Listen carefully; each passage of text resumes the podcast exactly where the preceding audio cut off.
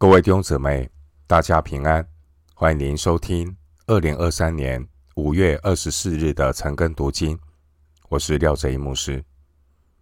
今天经文查考的内容是《撒母耳记下》二十一章十五到二十二节。《撒母耳记下》二十一章十五到二十二节内容是帮助大卫征战的勇士。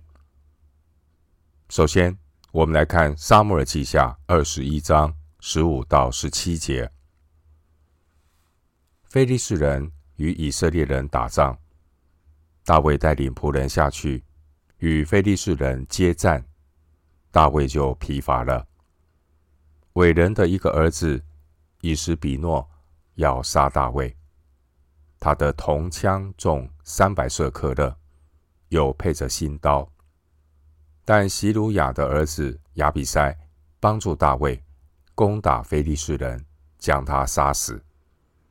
当日跟随大卫的人向大卫起誓说：“以后你不可再与我们一同出战，恐怕熄灭以色列的灯。”弟兄姊妹，我们看到非利士人与以色列人打仗，虽然非利士人。基本上已经被以色列人打败了，不能够再聚起大军。但是，只要非利士人中间有一些伟人和巨人，他们就不断的要来向以色列挑衅。以色列人的仇敌从来不停止任何的机会来攻击选民。经文十五节说。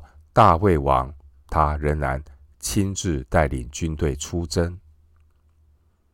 十五节说，大卫疲乏了，可能这个时候的大卫已经有了年纪，不再年轻了，体力不如从前，因此在战场上很快就疲乏了。非利士人看见机会，要来击杀大卫。神百姓的敌人，都像以实比诺这个人一样，他们强壮、狡猾，非常的自信。他们与神为敌，然而他们在神面前必然失败。经文十七节，亚比筛勇敢、奋不顾身的来帮助大卫。亚比塞是神为大卫所预备的勇士，他主动来帮助大卫打败仇敌，杀死伟人以实比诺。经文十七节的亚比塞，他是约押的弟弟，也是大卫的外甥。经文十六节提到巨人，他铜枪重三百舍克勒，约重三点四公斤。当年大卫也曾经打败巨人歌利亚，而歌利亚的枪铁头就比十六节记载的这个铜枪重一倍。撒母耳记上十七章第七节。回到今天的经文，撒母耳记下二十一章十八节。后来以色列人在哥伯与非利士人打仗。户杀人西比该杀了伟人的一个儿子沙弗。经文十八节，户杀人西比该杀了伟人沙弗。十八节的哥伯可能就是基色。十八节提到户沙人西比该，他是大卫第三军的军长。参考历代历代史上。二十七章十一节，回到今天的经文，《撒母耳记下》二十一章十九节，又在哥伯与非利士人打仗。伯利恒人亚雷厄尔金的儿子伊勒哈南杀了加特人格利亚，这人的枪杆粗如织布的机轴。十九节经文说，伊勒哈兰杀了加特人歌利亚。十九节这节经文的问题是：到底谁杀了巨人歌利亚？一般我们都知道是大卫杀了歌利亚。当年大卫因为击败杀死歌利亚，大卫才被扫罗重视。大卫也与约拿单结交，进入了王宫。而历代志上的经文也支持这样的看法。巨人歌利亚是被大卫所杀，因此十九节经文的内容是属于抄写上的失误。我们对照历代志上二十章五节的记载，撒摩尔记撒摩尔记下二十一章十九节今天的经文和历代志上二十章五节的经文。记载的是同一件事。今天的经文《撒母耳记下》二十一章十九节和《历代志上》二十章五节记载的是同一件事。我们看《历代志上》二十章五节经文说：“伊勒哈兰杀了加特人歌利亚的兄弟拉哈米。”所以。今天的经文《撒母耳记下》二十一章十九节是属于抄写上的失误，把原文兄弟拉哈米抄成伯利恒人。换句话说，今天的经文十九节的伊勒哈兰，他所杀死的人是歌利亚的兄弟拉哈米，而不是杀死歌利亚。回到今天的经文，《撒母耳记下》二十一章二十到二十二节，又在加特打仗，那里有一个身量高大的人，手脚都是六指，共有二十四个指头。他也是伟人的儿子。这人向以色列人骂阵，大卫的哥哥示米亚的儿子。约拿单就杀了他。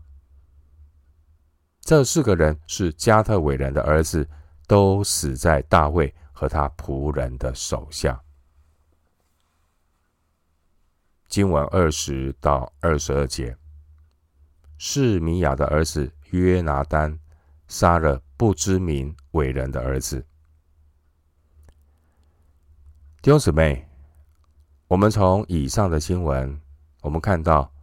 当年虽然大卫因为年纪的关系，已经不能够像过去打持久的征战，而今天的经文十五到二十二节记录了有四位加特的巨人，他们都死在大卫和他仆人的手下。这是神为大卫兴起勇士，帮助大卫打败仇敌。我们比较一下扫罗王和大卫王。当年扫罗王不顺服神，我们看到撒母耳记上十七章十一节记载，神的百姓在巨人面前极其害怕。然而，当年大卫王，我们看到他是一个顺服神的人。一个顺服神的王，他手下就出现了许多勇士，可以打败巨人的勇士。弟兄姊妹，我们联动的来看这个关系。大卫的帮助是从神而来，大卫的责任就是顺服神，依靠神。神会为大卫预备超过大卫的所求所想。我们看到神兴起这些的勇士，帮助大卫。这些的勇士一个一个勇猛善战，他们打败加特的巨人。弟兄姊妹，成就不必在我。我们要学习与神同工，与人同工。一个侍奉神的人，要懂得与别人彼此的配搭。我们的眼睛不要总盯着别人身上的缺点，而忽略了在圣徒里面的基督耶稣。属神的儿女要在教会中存心谦卑，个人看别人比自己强。腓立比书二章三节，弟兄姐妹，我们在神的家中，在神的国度里，看到许多默默为神大发热心的人。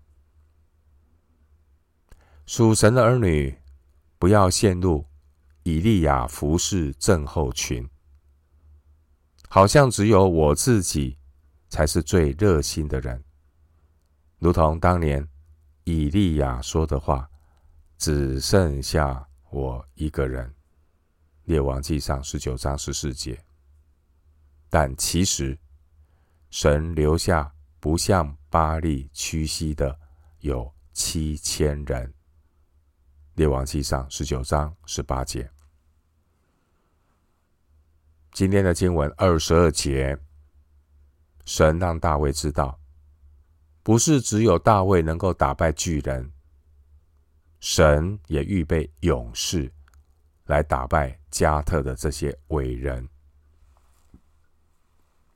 弟兄姐妹，神兴起勇士，帮助大卫打败加特这些强悍的对手，提醒我们，征战的胜败全在乎耶和华。撒母耳记上十七章四十七节。